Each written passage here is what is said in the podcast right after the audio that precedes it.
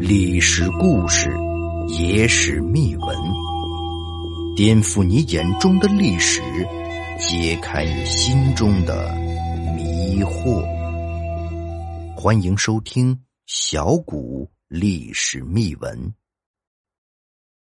大家都知道，在古时候，由于科学技术不发达，人们对于自然的认知并不完善，因此便出现了许多众神。他们存在于人类的幻想中，但是有些地方不信奉神灵，却信奉活人。直到今天，这些风俗还在世界各地存在。今天，小编就给大家讲一下我们邻居尼泊尔的火女神。火女神被人们相信是印度王权和庇护的神源，也是其教徒的精神支柱。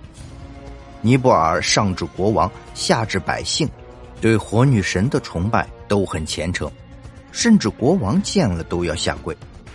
相信去过这个国家旅游的人都听说过火女神的故事，她真实存在于当地人的生活中，被称为库玛丽，意为处女神。尼泊尔全国上下对她十分崇拜。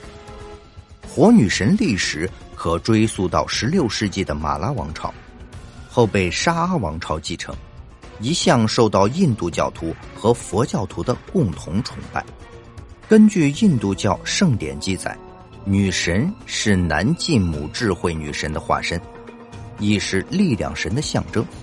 火女神被人们相信是印度王权和庇护的神源，也是其教徒的精神支柱。尼泊尔上至国王，下至百姓。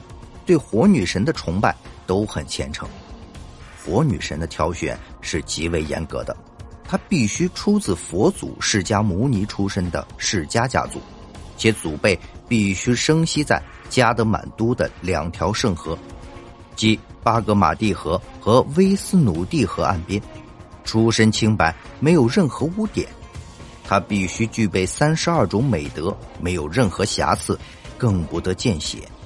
即使被划破了，也不能流血。女孩的星座必须和国王一致，女孩的身上不能有任何伤疤，不能生过病、流过血。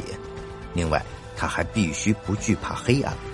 在检验时，必须同杀来祭祀用的羊头和水牛头共处一室，度过一夜，以检验其不惧怕黑暗。最后，几名候选女童找到之后，甄选委员会。还要通过一系列严格的考验，以选拔出拥有超人能力和智慧的一位女童。如果被选中，就离开了正常人的生活，终日生活在库马里庙中，开始她极为荣耀却又孤独的火女神生涯。每天早上七时之前，她必须在随从们的帮助下梳洗打扮，穿上库马里的服装，在早上九时许。他必须坐在金黄色的宝座，接受民众的朝拜。每天十二时和下午四时，火女神会身着特有的红色服装，头戴银饰，出现在窗口，供游客们瞻仰。不过，在闲暇之间，她可以随便和玩伴们玩游戏。火女神在重要的节日要外出巡游，平时也要接见信徒，但是其双脚不能接触地面。作为神，他的一言一行都被朝拜者看作是吉凶的标志，因此大多数情况下，女神接见民众时都必须面无表情，也没有任何动作，直到女童的青春期到来，下一任火女神接班，此时她便可以退位了。